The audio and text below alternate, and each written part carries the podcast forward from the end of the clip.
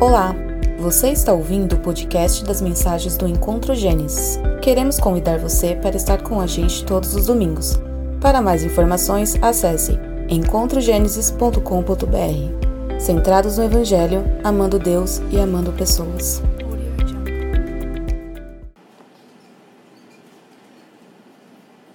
Boa tarde a todos. No princípio, uma exposição do livro de Gênesis. Abram suas Bíblias, destravem os seus smartphones. No livro de Gênesis, capítulo 9, vamos ler dos versos 1 a 17. Gênesis, capítulo 9, dos versos 1 a 17. A vida.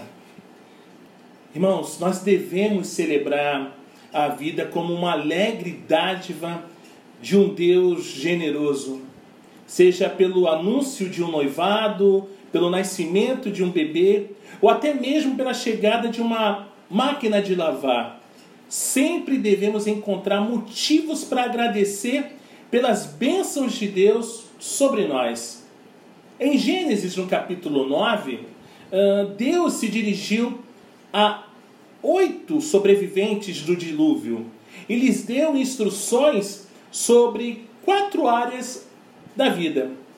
E apesar de inicialmente essas instruções terem sido apresentadas a Noé e sua família, elas se aplicam a todas as pessoas de todas as idades e de todos os lugares. Vamos ler Gênesis capítulo 9, do verso 1 ao verso 17. Diz assim: Deus abençoou Noé e os seus filhos, dizendo: Sejam fecundos, multipliquem-se e encham a terra. Todos os animais da terra e todas as aves dos céus terão medo e pavor de vocês.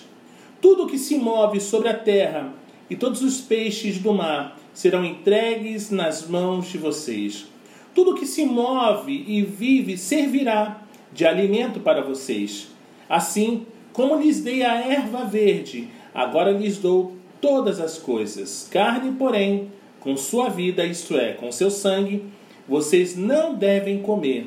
Certamente requererei o sangue de vocês, o sangue da vida de vocês, de todo animal o requererei, bem como do ser humano, sim, de cada um requererei a vida de seu semelhante. Se alguém derramar o sangue de uma pessoa, o sangue dele será derramado por outra pessoa. Porque Deus fez o ser humano segundo a sua imagem. Mas sejam fecundos e multipliquem-se, povoem a terra e multipliquem-se sobre ela.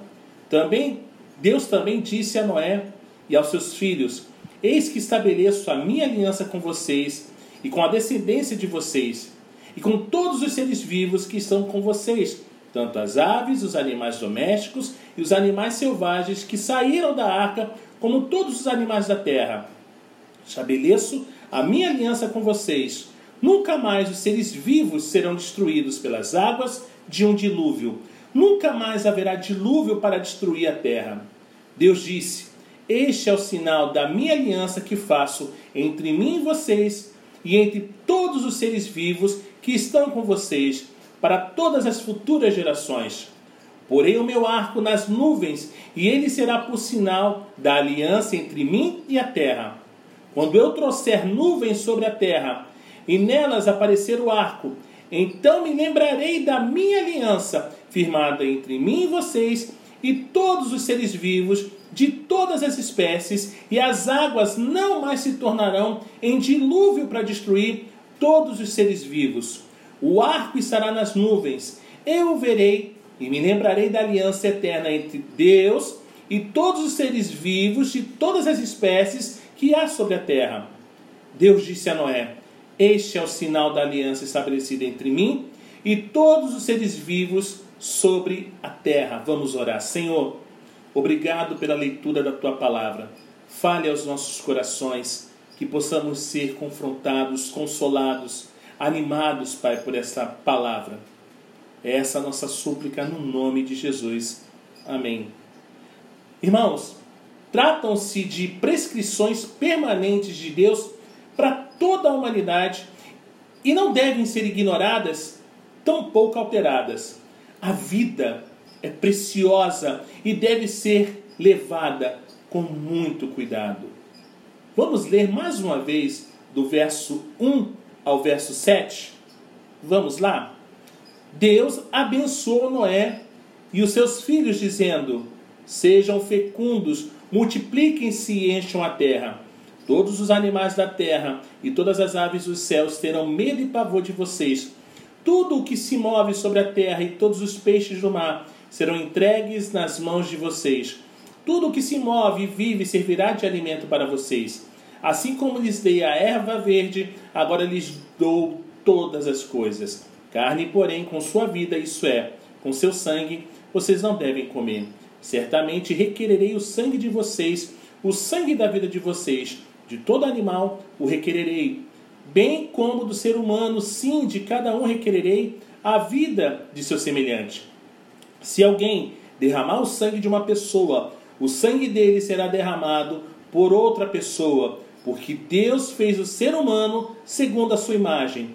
Mas sejam fecundos e multipliquem-se, povoem a terra e multipliquem-se sobre ela. Quando Noé saiu da arca, era como o segundo Adão prestes a encabeçar um novo tempo, um novo começo para a raça humana na terra. A fé no Senhor havia salvo Noé e sua família da destruição, e seus três filhos iriam popular a terra outra vez. Deus havia dito a Adão e Eva em Gênesis 1, verso 28, 28 Sede fecundos, multiplicai-vos, enchei a terra. E repetiu essa ordem por duas vezes para Noé e sua família em Gênesis 9, como acabamos de ler.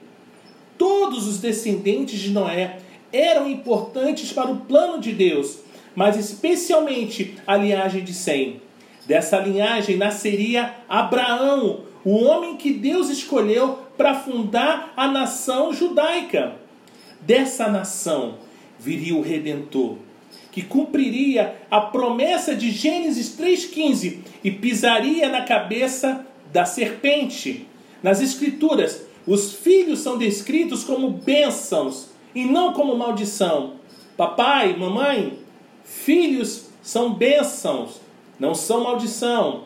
Ter muitos filhos e netos era a prova do favor de Deus.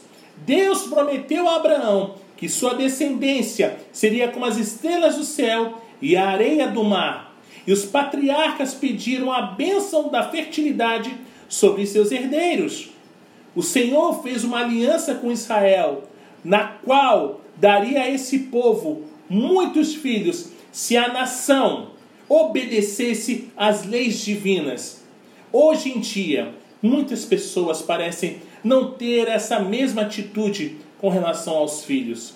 Desde a Guerra Revolucionária, ao longo de 200 anos de história norte-americana, cerca de 1 milhão e 200 mil militares foram mortos em nove grandes guerras. Porém, em apenas um ano, um milhão e seiscentos mil bebês foram legalmente abortados nos Estados Unidos.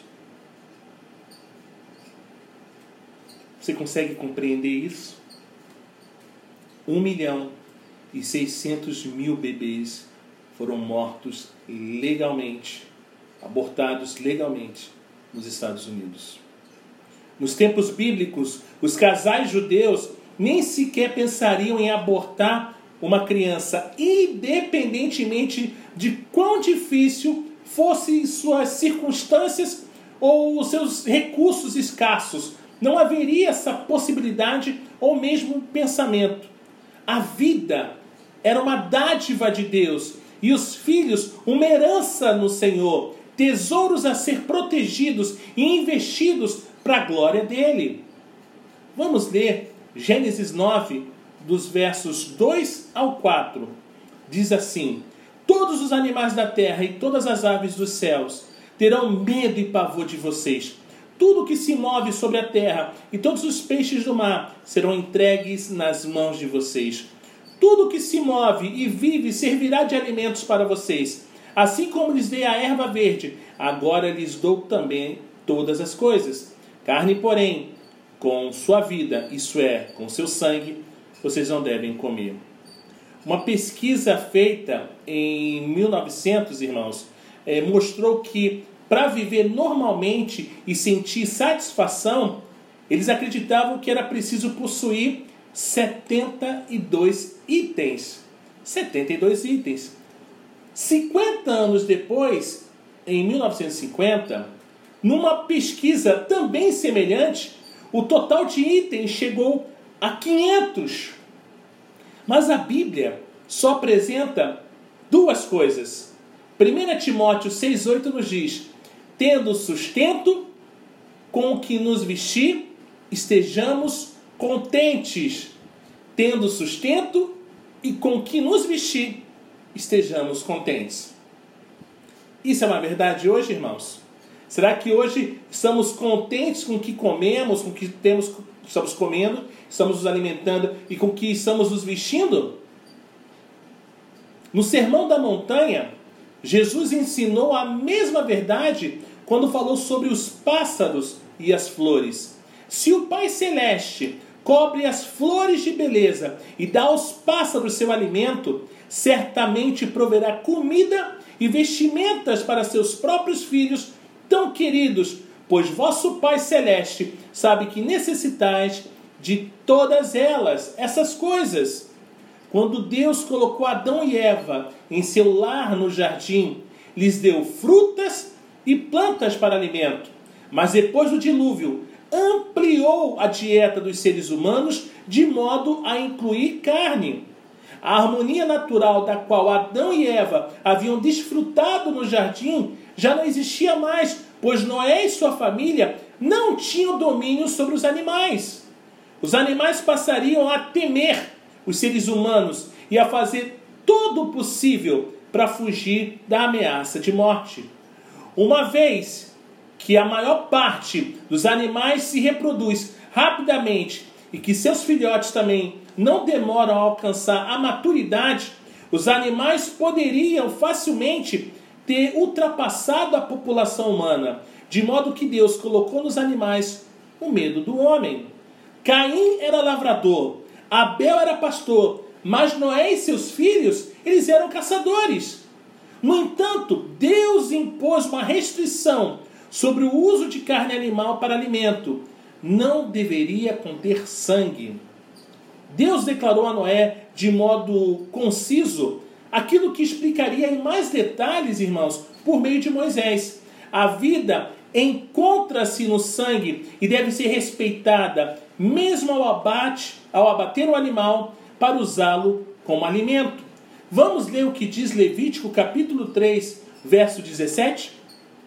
Levítico capítulo 3, verso 17. Diz assim: Este é um estatuto perpétuo durante as gerações de vocês Onde quer que morarem, vocês não comerão nem a gordura e nem o sangue. Nessa restrição, irmãos, Deus revelou mais uma vez sua preocupação com a vida animal. A vida está no sangue, ela vem de Deus e deve ser respeitada. Além disso, o sangue dos animais seria importante para a maioria dos sacrifícios mosaicos, de modo que era preciso tratá-lo com reverência. Jesus ensinou que era permitido comer todo tipo de alimento. E tanto Pedro quanto Paulo reafirmaram esse fato. Porém, a igreja primitiva ainda enfrentava divergências sobre essas questões alimentares.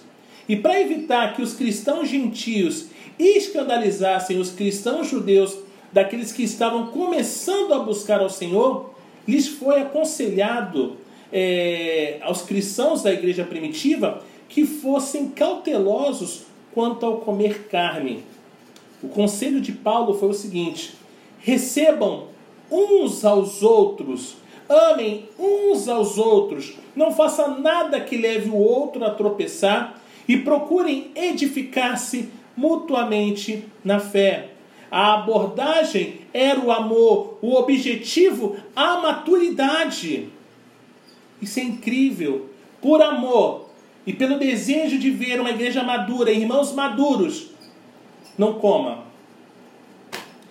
Vamos ler Gênesis 9, dos versos 5 ao 6. 5.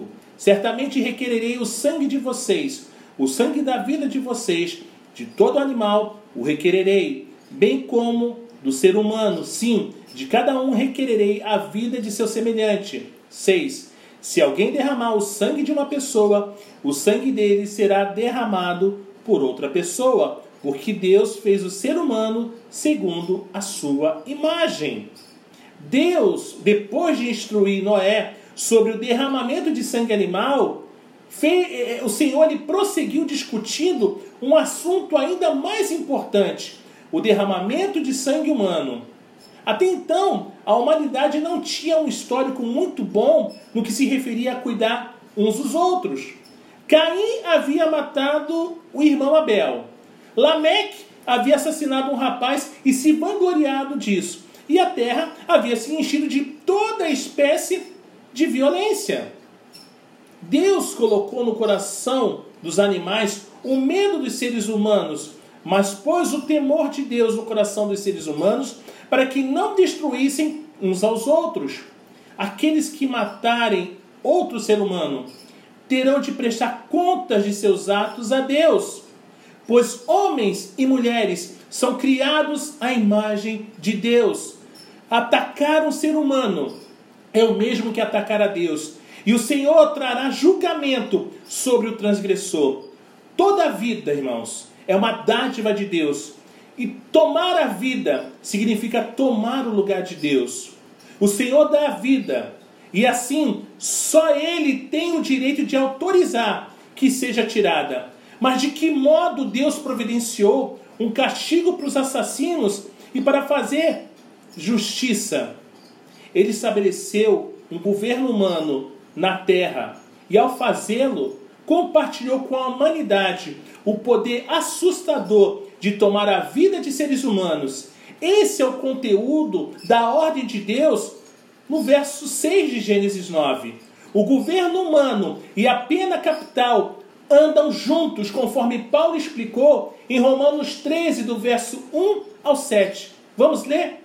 Romanos capítulo 13, do verso 1 ao 7. Romanos, capítulo 13, do verso 1 ao 7. Diz assim: Que todos estejam sujeitos às autoridades superiores, porque não há autoridade que não proceda de Deus, e as autoridades que existem foram por eles instituídas. Assim, aquele que se opõe à autoridade resiste à ordenação de Deus e os que resistem trarão sobre si mesmos condenação, porque os magistrados não são para temor quando se faz o bem, e sim quando se faz o mal. Você quer viver sem medo da autoridade? Faça o bem e você terá louvor dela, pois a autoridade é ministro de Deus para o seu bem. Mas se você fizer o mal, então tenha medo, porque não é sem motivo que a autoridade traz a espada, pois é ministro de Deus, vingador, para castigar quem pratica o mal. Portanto, é necessário que vocês se sujeitem à autoridade, não somente por causa do temor da punição, mas também por dever de consciência.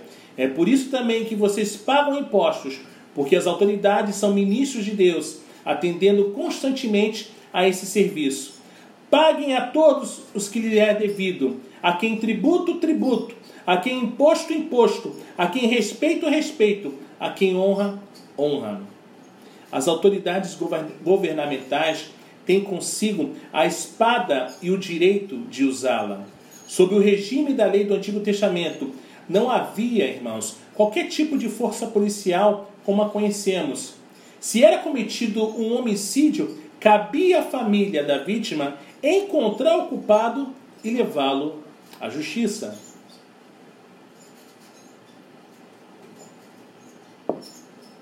Há uma diferença entre homicídio doloso, que é intencional, e homicídio culposo, que é involuntário. De modo que o Senhor instruiu a nação de Israel a criar seis cidades de refúgio para onde uma pessoa acusada de homicídio poderia fugir em busca de segurança. Os anciãos da cidade protegeriam o acusado até que o caso fosse investigado. Se fosse considerado culpado, a família da vítima poderia realizar a execução. Uma vez que o assassino havia derramado sangue, o sangue dele também deveria ser derramado.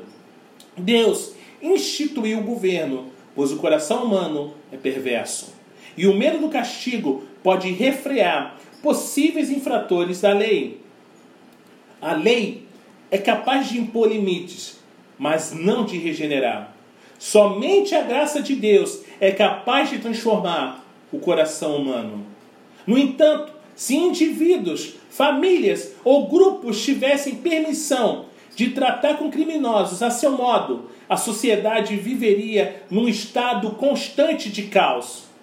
O governo humano tem suas fraquezas e limitações, mas é melhor do que a anarquia e do que permitir que cada um faça aquilo que considera mais certo aos seus próprios olhos. Deus, irmãos, ordenou três instituições aqui na terra: o casamento e a família, o governo humano e a igreja. Cada uma dessas tem sua esfera de responsabilidade. E uma não pode substituir a outra. A igreja empunha a espada do espírito, não a espada da justiça. Porém, se o governo interfere em questões referentes à consciência cristã, os cristãos têm o direito de desobedecer. Aqueles que se opõem à pena de morte se perguntam: a pena de morte reprime a criminalidade?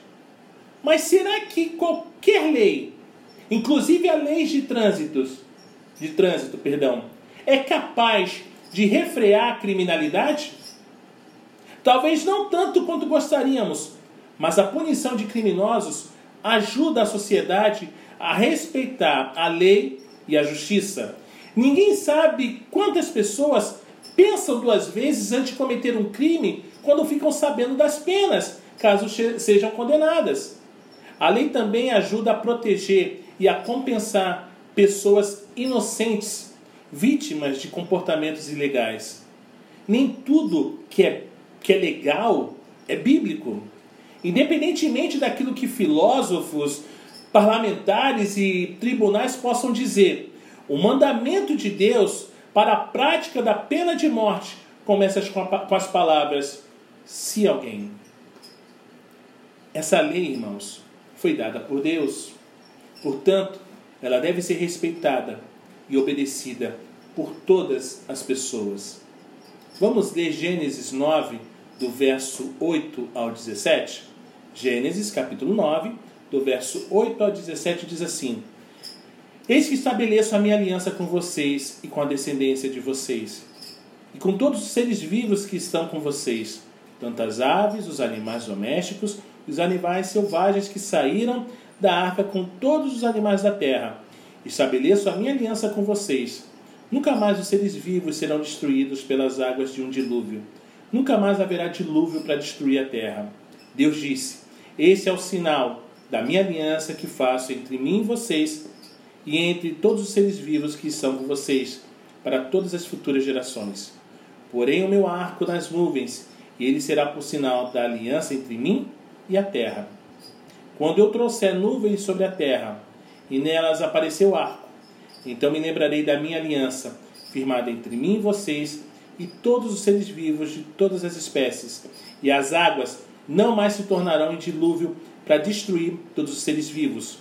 O arco estará nas nuvens, e eu verei e me lembrarei da aliança eterna entre Deus e todos os seres vivos de todas as espécies que há sobre a terra. Deus disse a Noé: Este é o sinal da aliança estabelecida entre mim e todos os seres vivos sobre a terra. Alguns teólogos chamam de aliança com Noé. Apesar de Deus falar especificamente a Noé e a seus filhos, essa aliança, irmãos, inclui todos os descendentes de Noé, sendo válida para, gerar, para perpétuas gerações, conforme o verso 12. Contudo, a aliança não para por aí, pois também inclui todos os seres vivos, conforme o verso 10 e 12, e se refere a todos os seres vivos de todas as espécies, conforme o verso 15. Seres humanos, aves, animais domésticos e selvagens são todos incluídos nessa maravilhosa aliança. Nela, Deus prometeu de modo irrestrito que jamais mandaria outro dilúvio para destruir toda a vida na terra. E como se desejasse dar ênfase ao fato, ele declarou por três vezes: não mais. Ele não apresentou qualquer condição a que homens e mulheres precisariam obedecer. Ele simplesmente declarou o fato de que não haveria mais dilúvios universais. Daquele dia em diante, Noé e sua família poderiam desfrutar a vida e não se preocupar cada vez que começasse a chover. Uma aliança com a criação. Nessa aliança, o Senhor mencionou pelo menos quatro vezes todos os seres viventes. Com isso, se referia aos animais e às aves que Noé havia mantido em segurança na arca durante o dilúvio. Mais uma vez, irmãos, somos lembrados da preocupação especial de Deus com os animais. Quando o apóstolo João contemplou a sala do trono do céu, viu quatro seres viventes incomuns adorando perante o trono de, do Senhor, sendo que cada um se parecia com um animal diferente. O primeiro era semelhante a um leão, o segundo a um novilho, o terceiro tinha o rosto de um homem, e o quarto era semelhante a uma águia. Esses quatro, eh, eh, essas quatro aparências representam, representam os quatro tipos de criaturas com as quais Deus fez a sua aliança: os animais selvagens, os animais domésticos, os seres humanos e as aves. Essas criaturas se encontram perpetuamente representadas diante do trono de Deus, pois o Senhor se preocupa com sua criação. Elas nos fazem lembrar que toda a criação adora e louva ao Senhor, que provê para todas as criaturas e alegra-se com sua adoração. E para ajudar seu povo a lembrar-se das alianças com ele, Deus lhes dava um sinal visível sua aliança com Abraão foi selada com o sinal da circuncisão, e a aliança com Moisés no Sinai, com o sinal do sétimo dia de cada semana. A aliança de Deus com Noé e a criação animal foi selada com o arco-íris. Sempre que as pessoas vissem o arco-íris, poderiam se lembrar da promessa de Deus de não mais enviar mais tempestades que se tornassem um dilúvio mundial para destruir a humanidade. Um dia eu saindo da igreja com a Dedê, minha esposa, começou um, um forte temporal. E a Dedê perguntou: será que vai parar? E eu respondi para ela: até hoje sempre parou. E eu estava certo. Os temporais sempre cessam. Isso porque Deus fez uma aliança e ele sempre cumpre sua palavra. Deus falou do arco-íris como se Noé e sua família já o conhecessem, de modo que era algo que devia existir antes do dilúvio. O arco-íris são formados pelo, pela luz do sol filtrada pela água no ar, sendo que cada gota, cada gotícula se transforma num prisma e separa as cores presentes na luz branca do sol. Os arco-íris são frágeis, porém belos, e ninguém precisa pagar para vê-los. Suas cores maravilhosas nos falam daquilo que Pedro chamou de a multiforme graça de Deus. A palavra grega traduzida como multiforme significa variada, de muitas cores, sortidas. Aleluia! O arco-íris nos lembra da aliança bondosa de Deus e da multicolorida graça divina. Vamos refletir um pouco mais sobre essa ideia? Vamos pensar um pouquinho mais? Se o arco-íris nos traz, nos faz lembrar da fidelidade e da graça de Deus, então por que nos afligimos e nos preocupamos? Por quê? Deus não prometeu que jamais passaremos por tempestades, mas prometeu que as tempestades não nos destruiriam. Isaías 43, 2 diz: Quando passares pelas águas, eu serei contigo. Quando pelos rios eles quando, quando pelos rios eles não te submergirão. Não temos o que temer quando as nuvens aparecem e o sol se esconde. Ao pensar no arco, lembramos-nos de que ele é um instrumento de guerra. No entanto, Deus o transformou num símbolo de sua graça e de fidelidade, numa garantia de paz. Aleluia.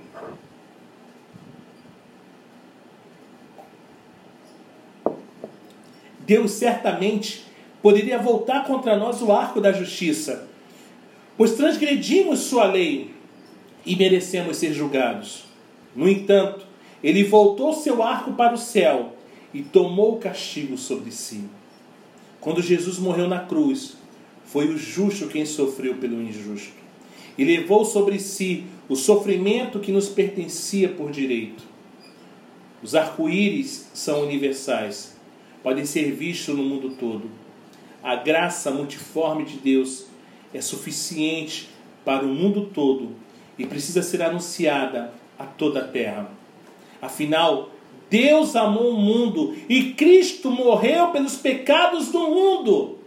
Mas o arco-íris não foi feito para ser visto apenas por nós, pois o Senhor disse: Eu o verei, no verso 16. Irmãos, Deus não se esquece de suas alianças com seu povo, mas essa é apenas outra forma de nos garantir que não precisamos temer.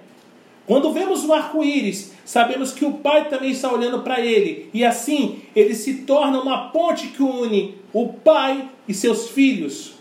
Três arco-íris, três homens nas Escrituras viram arco-íris importantes. Noé viu o arco-íris depois da tempestade, como o povo de Deus vê hoje em dia. O profeta Ezequiel viu o arco-íris no meio da tempestade, quando teve a visão extraordinária das rodas e do trono. Ezequiel também viu seres viventes e cada um tinha quatro rostos. Um era semelhante a de um homem, o outro a de um leão, outro a de um novilho. E aqui eu quero abrir uma nota. Na versão Almeida Revista e Atualizada, diz que um dos rostos era semelhante ao de querubim, não de novilho, sendo que, de acordo com a nota explicativa da Living Bible, a tradução novilho é literal, tá? Fica aqui a nota. E outro, a de uma águia, os mesmos rostos que João viu. É claro que o apóstolo João viu o arco-íris antes de vir a tempestade do julgamento. Na realidade, João viu um arco-íris completo ao redor do trono de Deus. Na terra, vemos apenas em parte. Mas um dia, no céu, veremos as coisas em sua plenitude, como elas são de fato. A lição que aprendemos, irmãos, é esta: durante as tempestades da vida, olhe sempre para o arco-íris da promessa da aliança de Deus. Assim como João, pode ser que você veja o arco-íris antes da tempestade. Como Ezequiel, pode ser que você o veja no meio da tempestade. Ou como Noé, pode ser que tenha de esperar até depois da tempestade. No entanto, sempre verá o arco-íris da promessa de Deus. Se olhar com os olhos da fé, essa é a versão de Romanos 8, 28, apresentada no Antigo Testamento. A aliança de Deus com a criação afeta todos os seres vivos da terra. Sem ela, não haveria certeza da continuidade da natureza a cada dia e a cada estação. Jamais saberíamos ao certo quando viria a próxima tempestade e se seria a última. Deus deseja que desfrutemos, irmãos, as bênçãos da vida natural e espiritual, pois Ele tudo nos proporciona ricamente para o nosso aprazimento, conforme 1 Timóteo 6,17. Quando você conhece Jesus como seu Senhor e Salvador, o mundo natural ao seu redor passa a ser muito mais maravilhoso, pois o Criador tornou-se seu Pai. Quando já era de idade, o evangelista norte-americano Moody contava sobre a sua conversão na adolescência. Ele dizia que estava em um novo mundo. Na manhã seguinte, o sol brilhou com mais intensidade e as aves cantaram com mais dulçor. Os velhos olmos agitaram seus galhos em contentamento, e toda a natureza estava em paz. Foi a mais deliciosa alegria que já havia experimentado. Olha que lindo! Que alegria! Que momento incrível! O Deus da criação, irmãos, é o Deus da salvação.